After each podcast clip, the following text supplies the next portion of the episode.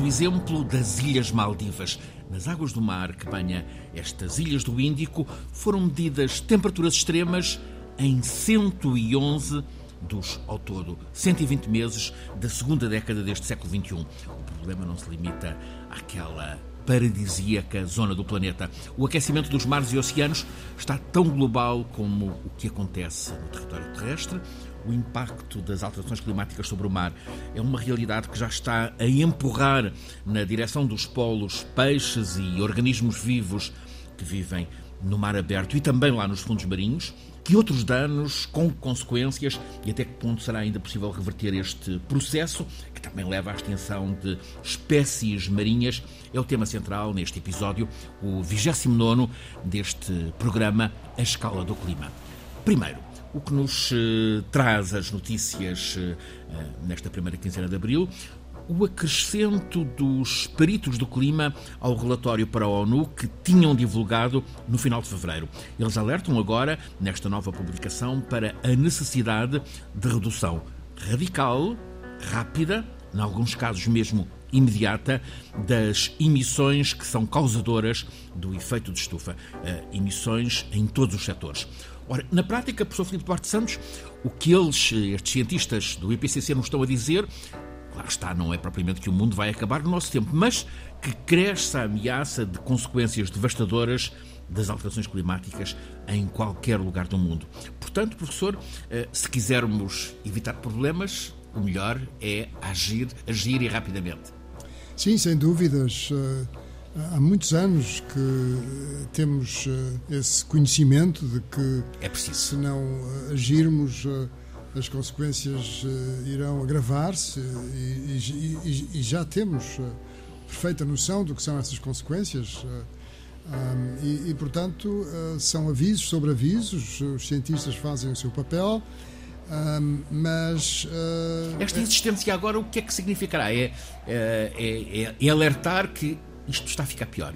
Ainda há tempo, mas está a ficar pior. Bom, repare, quer dizer, estes relatórios do IPCC. Um, é, é uma decisão que o IPCC tomou de fazer estes relatórios periódicos, este é o sexto. Uh, os relatórios eh, são formados por. Uh, têm três componentes. Uma uhum. componente que é a ciência do clima, depois a outra é sobre uh, os impactos das alterações climáticas, as vulnerabilidades e a adaptação. E depois o terceiro é sobre um, a mitigação, ou seja, a redução das emissões. E, portanto, é toda a parte que tem a ver com a economia não é? e com a energia, sobretudo, e quais são uh, as medidas que devem ser tomadas, as políticas e medidas que devem ser tomadas no sentido de reduzir as emissões. O IPCC, este conjunto de peritos, são uns quase 2 mil, não é? Uh... Sim, eu até penso que serão mais, quer dizer, em cada um destes. Em, em, em cada, cada, país. Um destes. Uhum. Uh, relatórios, uhum. não é? Que são, uhum. constituem três grupos de trabalho um, e depois há equipas, os grupos de trabalho para, para, para realizar do, essa, do, essas do três componentes do, do relatório.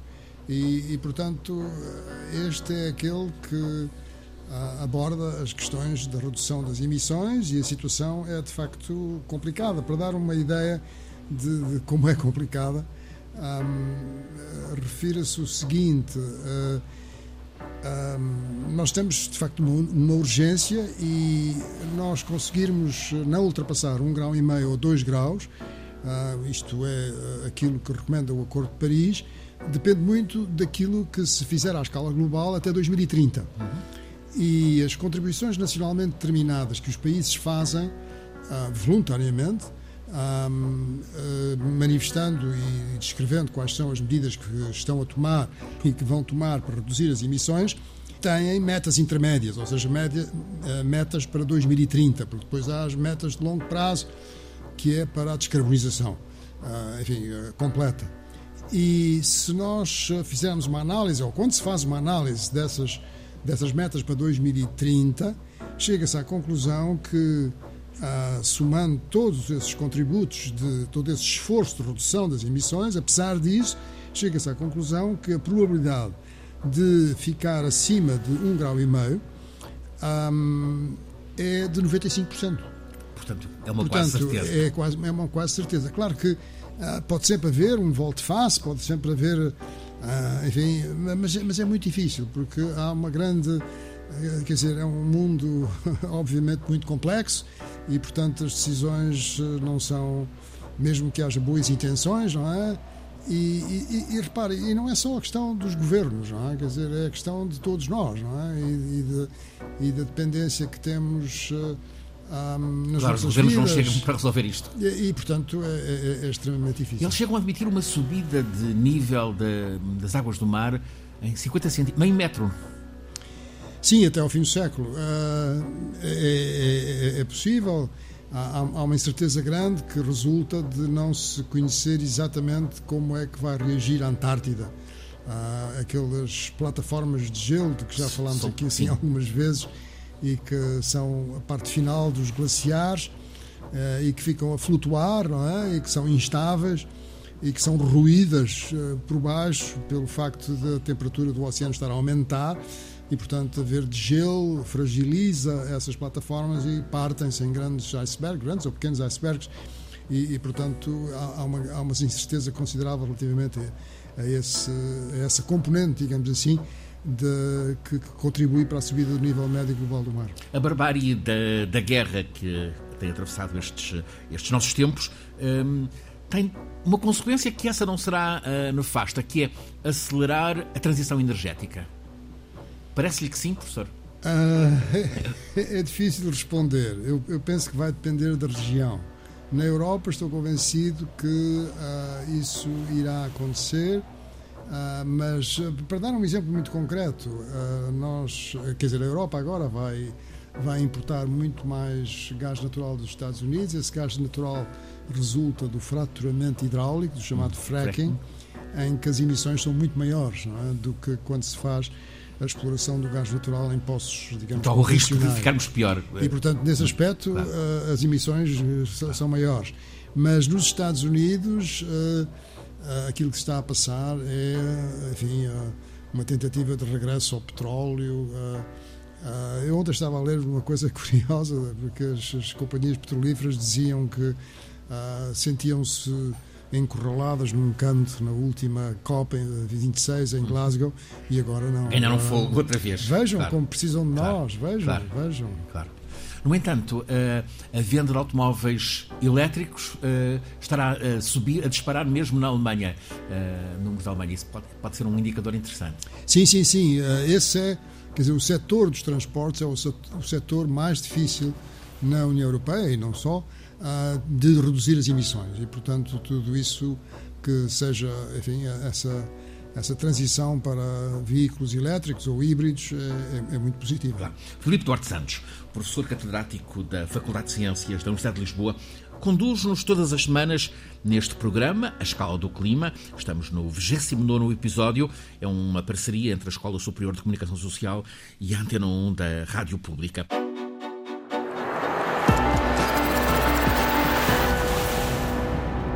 Tema central neste episódio: o oceano. Como os mares estão a sofrer, o que é que deve ser feito para os aliviar desse sofrimento? O professor traz-nos hoje um convidado, um perito em biologia marinha. Quer apresentá-lo? Uh, sim. Um, Emanuel Gonçalves. Emanuel Gonçalves é, é, membro do Conselho Nacional do Ambiente, é, é professor do ISPA e uh, é um especialista, é um investigador desta área, é uma pessoa que Uh, tem muitos trabalhos de investigação publicados e é um entusiasta das, das questões do oceano e com um grande conhecimento da, da nossa zona económica exclusiva e, e das áreas protegidas uh, em, em, do nosso país. Bem-vindo, uh, professor Emanuel Gonçalves. Fazemos-nos ao mar desta conversa com um pedido de diagnóstico sobre o estado atual do oceano. Dos oceanos, do oceano, como é que estamos? Bom, nós, um, nós gostamos de dizer do oceano porque, de facto, um, tudo está ligado no mar e tudo aquilo que acontece mesmo em terra está ligado ao próprio oceano. Um, e o, o, o, que eu gostava de começar por dizer é que a ciência é clara hoje. E estes relatórios de que estávamos a falar, do IPCC, do IPCC mas também o relatório do painel para a biodiversidade uhum. das Nações Unidas, que nos mostra que temos um milhão de espécies em risco de extinção nas próximas duas décadas. Um milhão de espécies. Mostram-nos, essencialmente, que temos um grande problema. Temos aquilo que nós podemos chamar mesmo um, desafios existenciais. Aquilo que nós fizermos agora vai determinar aquilo que vai ser o destino deste planeta no futuro, para os próximos séculos. Uh, e, portanto, uh, já, não, já não nos podemos refugiar na falta de conhecimento, porque esse conhecimento hoje está cá. E no que diz respeito ao oceano, apesar da sua invisibilidade na sociedade, que é um dos uhum. principais problemas que temos quando falamos da questão do papel do oceano nas alterações climáticas ou mesmo na crise de biodiversidade, uh, é preciso compreender que se não houvesse oceano, este planeta já não era habitável. Portanto, a quantidade de excesso de calor produzido pelas atividades humanas 90% desse excesso de calor é absorvido pelo oceano. oceano. Uhum. Isso faz com que, devido a este enorme reservatório uh, de inércia térmica, o oceano já aumentou 0,76 graus de temperatura, que pode não parecer muito, mas se pensarmos à escala. Em, quanto global, tempo é esse... desde, desde que há registros, no uhum. fundo, desde que esta, a industrialização uhum. começou uh, no planeta, porque lá está, porque este tal 90% de excesso de calor é, pra, é ali que vai. 0,76 parece não ser muito, mas é. É muito, é muito porque um, não se distribui uniformemente, portanto, uhum. afeta principalmente o oceano superficial, mas também mesmo o mar profundo. Uh, afeta mais umas zonas do que outras. Temos, por exemplo, aquilo que nós chamamos ondas de calor marinha, tal como vemos as ondas de calor aqui em Terra, uhum. estamos uhum. habituados a ver todas as ondas de calor marinha registadas aconteceram todas este século já. E, portanto, temos um fenómeno em aceleração. Em que zonas do oceano? Em várias zonas várias do zonas. oceano. Uh, e isso também é outra característica. Não escolhem uh, áreas, desde os polos, as zonas tropicais. Uh, o, o, mais conhecido são, é o branqueamento dos corais, não é? Uhum. causado por estas ondas de calor. Portanto, o que é que são ondas de calor? São períodos em que a temperatura sobe acima do normal durante um período de tempo relativamente longo. Os corais, portanto, da primeira linha da ameaça.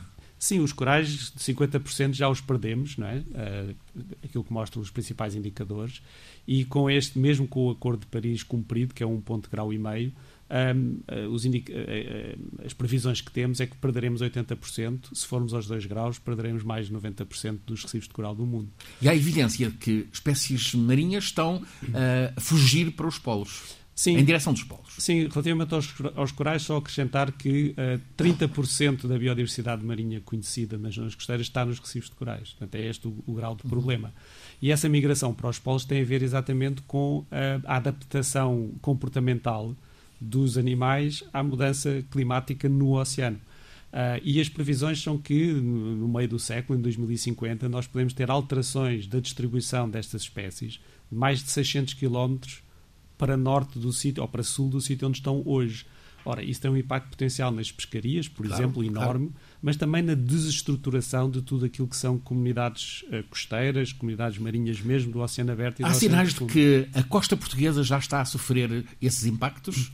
Sim, muito claros. Uh, temos um fenómeno muito que nós claros. chamamos de tropicalização uhum. das comunidades, por exemplo, nos estuários, nas zonas costeiras, que tem vindo a ser registado pela investigação do nosso grupo e de outros, e uh, nós temos uh, fenómenos de curto prazo e fenómenos mais longo prazo. Os de curto prazo são muito interessantes e é, é algo surpreendentes, porque podemos ver alterações na composição das espécies de mais de 30% de, dessas mesmas espécies alteram a sua composição de um ano para o outro em sintonia com aquilo que nós chamamos a, a oscilação do Atlântico Norte, que é o nosso El Ninho aqui da uhum. Europa, uhum. digamos assim. Um, e isto são alterações extremamente rápidas e, e, e, que não eram previsíveis antes. E, portanto, temos populações cuja distribuição normal é mais a norte, que estão aqui no seu limite sul, digamos assim, e quando a água, a água aquece, desaparecem. Estamos a falar de espécies minúsculas ou. Estamos a falar um pouco parte? de tudo. Estamos a falar de espécies comerciais, de espécies não comerciais, uh, e de facto os, os ecossistemas marinhos têm esta característica da sua complexidade, e nós ainda hoje enfim, desconhecemos muito daquilo que é uh, o funcionamento dos sistemas oceânicos, mas estes sinais que estamos a ver são sinais de grande preocupação, porque de facto uh, mostram já hoje os efeitos de algo que nós muitas vezes tendemos a projetar no futuro. Tendemos a olhar para as alterações climáticas como algo que vai acontecer em 2050 ou em 2100, por causa destes, até destes relatórios que nos mostram esses impactos. Mas é preciso perceber que eles já cá estão hoje e, portanto, as medidas que temos de tomar são medidas urgentes hoje. E de facto é esta emergência que a ciência nos mostra que existe e também nos mostra claramente o que é que nós precisamos de fazer. Uh, nós temos que descarbonizar a nossa economia, não há outro caminho, e temos que a descarbonizar agora. Portanto, estes temas estávamos a falar de energia são absolutamente críticos e centrais. Uhum. Mas nós também temos que conseguir proteger o que resta da natureza, porque temos vindo a perder uma enorme componente dessa natureza. E se não conseguirmos implementar medidas de gestão que protejam essa natureza, nós vamos uh, sofrer significativamente. Já hoje, muitas comunidades costeiras estão a sofrer com a sobrepesca, com a poluição, com o desaparecimento de muitas espécies. Com o lixo uh, marinho, provavelmente também outro. Sim, o lixo marinho é, é, um, é, uma fase, é uma fase mais visível dos problemas porque é mais humana, digamos uhum. assim. Nós estamos mais uhum. habituados a ligar-nos a esse problema. Tem crescido a sensibilização para o problema do lixo marinho? Sim, a Conferência dos Oceanos de 2017 das Nações Unidas uhum. foi a conferência que colocou o problema do lixo marinho na uhum. agenda política e na agenda mediática. Mas, de facto, e, isso é importante, não é? Agora, tal como as alterações climáticas já estão na agenda política e mediática, o oceano não está. E esse é um dos grandes desafios que existem na, na governação desse mesmo oceano, é como é que podemos trazê-lo para essa agenda. Esta ligação com as alterações climáticas é muito importante perceber esse papel, porque para além do aquecimento, o oceano está, está também a acidificar, porque cerca de 25% do CO2 que é emitido para a atmosfera é também absorvido pelo oceano e ao ser Portanto, absorvido, o pH mais ácido. provoca alterações claro. químicas na própria natureza da água que acidifica o pH. Consequências? Consequências são, hum, enfim, muito preocupantes também, uh, principalmente nos estados larvares das espécies marinhas, onde nós temos vindo a fazer um conjunto de investigações que nos mostram que por serem mais vulneráveis na fase de vida em questão, em que os adultos conseguem regular melhor, digamos assim, a característica, a sua relação fisiológica com o meio, eh, os estados larvares não. Ora, acontece que a maior parte das espécies marinhas passa precisamente por um estado larvar. Portanto, tem uma fase, digamos assim, de vida uh, livre e depois tem uma fase de vida mais junto à, à, costa, no caso das espécies costeiras, etc. E estas espécies, estes, estes animais começam a sofrer alterações fisiológicas, comportamentais uh, muito preocupantes. Por exemplo, Uh, deixam de conseguir cheirar os predadores. É um uhum. dos efeitos que as alterações climáticas têm. E, portanto, ficam mais expostos. Ficam, ficam expostos, mais claro, vulneráveis. Claro. Uh, ou deixam de conseguir eh, encontrar, uh, também pelo cheiro ou até pela audição, os sinais que os permitem aproximar-se da costa e, portanto, do ambiente onde em adultos vão estar uhum. aí. E, portanto, estas, estas evidências que nós temos dos, um, dos impactos da acidificação, que depois, por exemplo, em muitas espécies que, cujos esqueletos dependem uh, do calcário ou de uh, aragonite ou de outros um, componentes, um, esses esqueletos já hoje apresentam sinais de fragilidade em algumas espécies, o que, uh, muito, e algumas destas espécies são centrais para a produtividade do próprio oceano. Uh, por exemplo, fazem parte do plâncton, fazem uhum. parte das, das teias tróficas. Um, Podemos portanto, falar de taxa de extinção alta, altíssima mesmo? Bom, nós temos uma taxa de extinção uh, já hoje registada um, que é 100 vezes superior à histórica que temos, que temos nos, uh, digamos assim, na, naquilo que são o, o registro fóssil. Um, e essa taxa está a aumentar. E, portanto, aquilo que é o registro destas poucas décadas, pares de séculos de ação humana no planeta, quando comparado com a taxa, ou seja, com a velocidade a que as espécies desaparecem, ou desapareciam historicamente antes dos humanos aparecerem, uh, tem este aumento enorme. E este aumento enorme é causado precisamente pelos impactos humanos no, no ambiente. E há sobre captura. Li um texto seu que hum. só no ano 2010 foram capturados 97 milhões de tubarões. Isto é um número imenso. Sim, é, e lá está, é mais um assunto relativamente invisível. Um, por exemplo, a maior parte dos portugueses não deve saber que Portugal é dos principais contribuidores para a captura de tubarão na União Europeia. Somos o terceiro país que mais tubarões captura. Uh, e uh, não, é uma, não, é em, não era, em princípio, uma pesca dirigida. Era uma pesca que uh, era dirigida essencialmente ao espadarte, essa era a espécie alvo, mas pelo desaparecimento das populações de espadarte do oceano, a mesma técnica de captura, que são linhas de anzóis que têm dezenas e dezenas de quilómetros, apanham o tubarão. Capturam claro. essencialmente tubarões e com o aumento do e com a industrialização e o aumento da classe média também uh, nos países asiáticos e principalmente na China e a, e a procura de sopa de barbatana de tubarão, é um isso levou a uma valorização dessas espécies que antes não tinham no mercado, que muitas vezes não é uh, transparente nem é legal. primeiro com um desperdício de própria captura, portanto eram, era chamado finning, não eram cortadas as barbatanas e o animal era deitado muitas vezes ainda vivo para dentro da água. Hoje isso na União Europeia já é proibido.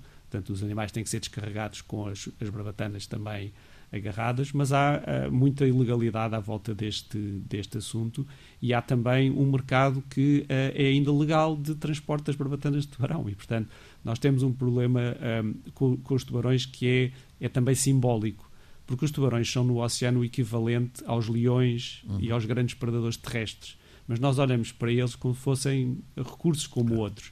E o desaparecimento, claro. o desaparecimento destas espécies uh, que controlam todo o funcionamento do sistema faz com que os próprios ecossistemas marinhos uh, desequilibrem, fazem com que acontecem uh, fenómenos de aparecimento e desaparecimento de um conjunto de outras espécies, quando de facto nós não dependemos destas espécies bandeiras, chamemos assim, para a nossa alimentação, nem dependemos destas espécies para a nossa sobrevivência. É uma questão de escolha. Portugal está a negociar para ampliar uh, a ZEE, a Zona Económica Exclusiva. Parece-lhe que esta é uma ambição sustentada? Hum. Uh, bom, isso deriva da Convenção das Nações Unidas para o Direito do Mar, não é? É um, é um, um direito que os Estados têm de uh, submeter às Nações Unidas o projeto que, nós que se chama de extensão da plataforma continental, o que dá direitos de soberania sobre o solo e o subsolo para além das 200 milhas da, da tal zona económica exclusiva. E, portanto, Portugal fez o seu trabalho de casa desse ponto de vista e bem, eh, sustentou cientificamente, juridicamente e tecnicamente uma proposta que está em análise junto das Nações Unidas e que dará certamente uma responsabilidade acrescida a Portugal em proteger esse seu património e em conseguir valorizá-lo. E parece que há condições para a proteção desse património, se Bom, vier a ser decidido? Sim, há um longo caminho a fazer. Um, há um longo caminho a fazer. Estes, este objetivo, esta urgência de parar a degradação do oceano é, é fundamental.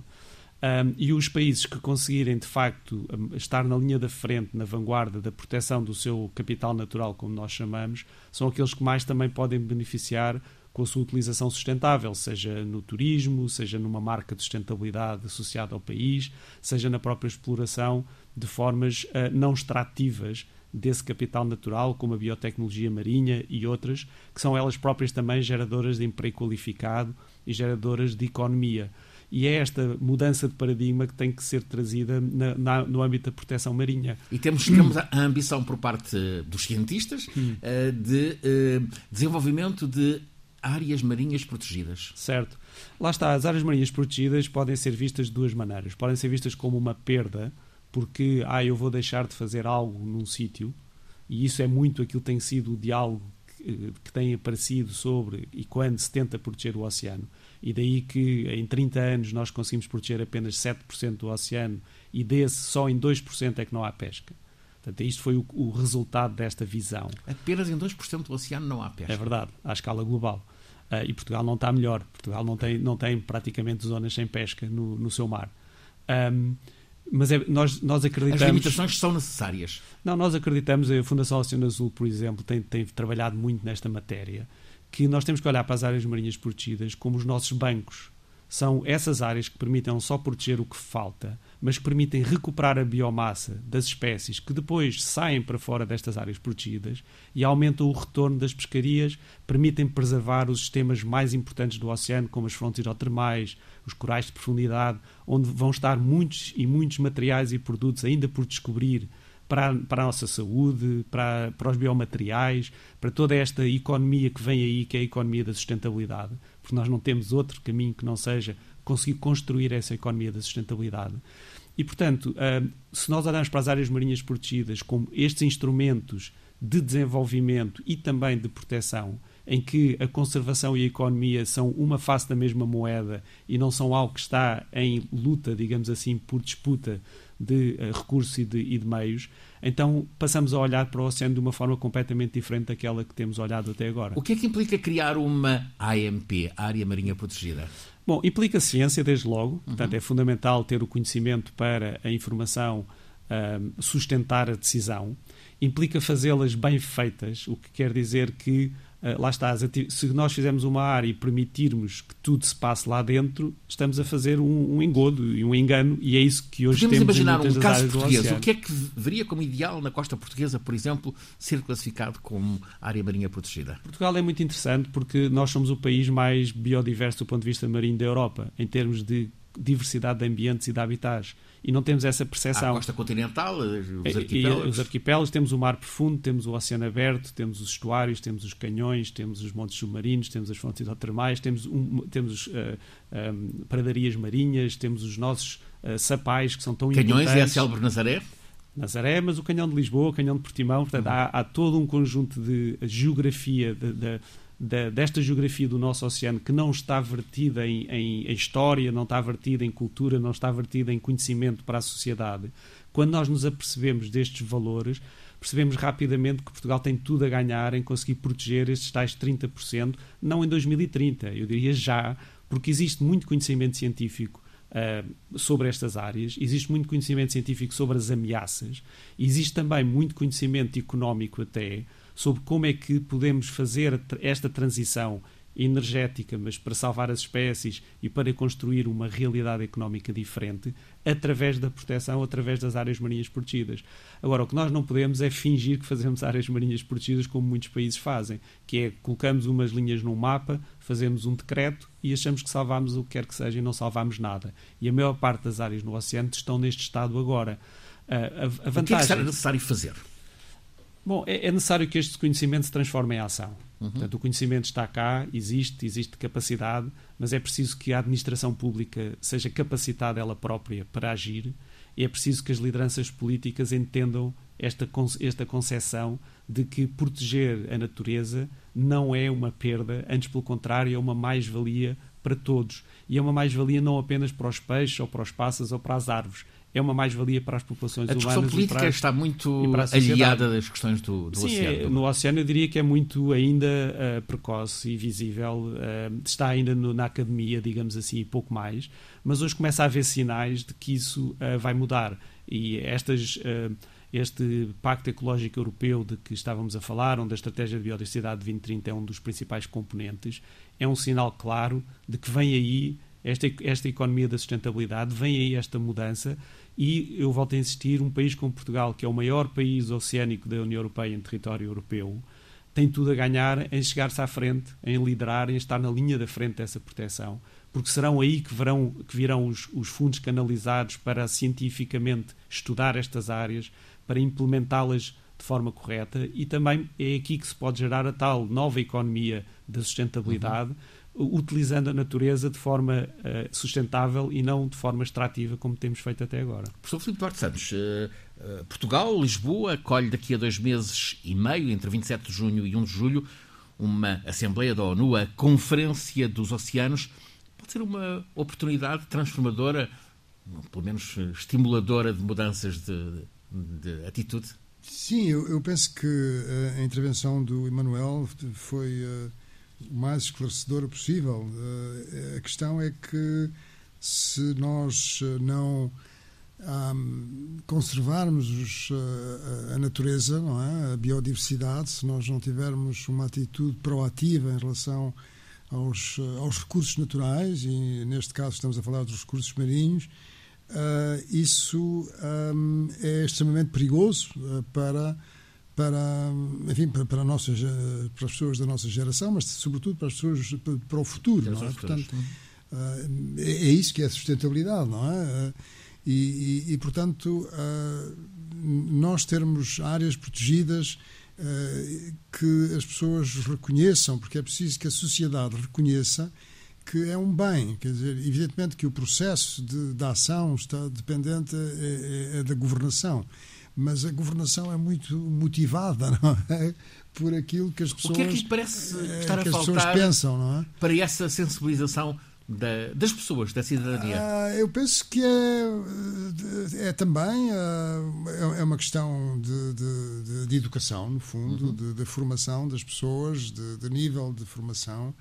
Ah, é uma questão de um esforço maior de divulgação destas, destas questões, de, dos cientistas uh, estarem disponíveis para falar sobre aquilo que, uh, que é o seu trabalho, não é? E que, e que conhecem.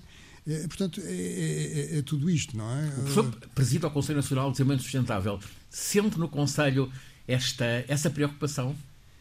Sinto, há muitas pessoas que estão conscientes, mas uh, também aquilo que sinto é que as pessoas estão assoberbadas com o trabalho, com, com solicitações e, e, e, é muito difícil encontrar eh, espaço. Quer dizer, a, a nossa sociedade tornou-se extremamente complexa, há uma a palavra penso que mais adequada é uma burocracia tremenda em tudo o que é digamos a parte pública não é? Que nós estamos muitas vezes envolvidos e, e portanto isso consome um tempo desmesurado não é e, portanto, aquele tempo que nós temos para refletir, para, enfim, para, para, para, para criar coisas novas, para criar ideias novas, para, para, para a divulgação, como, é como estamos aqui a, a uhum. fazer, é, é, muitas vezes consumido, não é? Por, por essa espuma, não é? Que, que, que, enfim, que é necessária, mas talvez se possa enfim, controlar um, um, pouco mais. Eu também gostava de dizer que os oceanos são uma componente muito importante no que respeita à redução das, das emissões, ou seja, da mitigação, porque há energias renováveis baseadas no oceano. Uh, enfim, em Portugal temos uh, a eólica offshore uhum. uh, e aí sim temos feito um, Portugal tem feito um trabalho Castelo, muito interessante, mas há outras uhum. possibilidades que não há aqui tempo para falar neste momento. Mas outro aspecto que é interessante é um esforço que está a ser feito para descarbonizar o transporte marítimo, não é? em vez de utilizar combustíveis fósseis, mas sim a, a utilizar a amoníaco ou amónia, não é? Uhum. Estão a fazer feitos esforços nesse sentido. Não causa danos? A, Como? A amónia não causa dano? Quer dizer, de todos os combustíveis têm os seus problemas, mas parece ser uma via possível, ou também o hidrogênio, e portanto há investigação nesse sentido. E também a regeneração dos ecossistemas marinhos e, que, que, também contribuem para maior captura do CO2, não é? A captura biológica do CO2. Uh, outro aspecto que é interessante é a questão do sistema alimentar. Quer dizer, se nós tivermos um sistema alimentar que dependa mais da componente marinha, uh, estamos a, a, contribuir para resolver o problema, porque esta tendência que há no mundo de comer cada vez mais carne bovina uhum. é um problema muito complicado, não é? Uhum. Porque isso implica maior espaço, uh, implica maior consumo, maior espaço para uh, esse, esse, gado, são menos eficientes, no fundo, são menos eficientes embora possam saber muito bem, seja muito agradável comer um bom bife, não é? etc.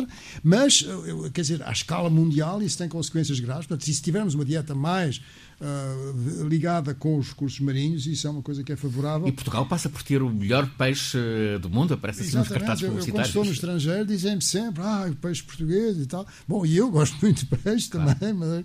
E outro aspecto ainda é o sequestro do carbono debaixo dos fundos marinhos que é uma coisa que temos falado aqui assim, que é um, a captura do CO2 e a utilização desse CO2 uh, ou o sequestro e, portanto, uh, porque vai ser necessário essas emissões negativas e, portanto, a possibilidade de o injetar abaixo do fundo marinho, portanto, que é uma enfim, que é uma coisa que é mais segura. Filipe Duarte Santos, professor catedrático da Faculdade de Ciências da Universidade de Lisboa, conduz-nos todas as semanas neste programa A Escala do Clima. Este é o 29 episódio. A Escala do Clima é um programa em parceria entre a Escola Superior de Comunicação Social e a Antena 1 da Rádio Pública. Está todas as quintas-feiras, depois das 8 da noite, quando não há futebol europeu. Está na rádio, na Antena 1. Depois, sempre em podcast na RTP Play. Este é um programa feito por Alice Vilaça, Nuno Portugal, Paulo Cavaco, por mim, Francisco Sena Santos, sempre pelo professor Filipe Duarte Santos, nosso condutor científico, e hoje, como eh, convidado, o biólogo marinho, professor Emanuel Gonçalves.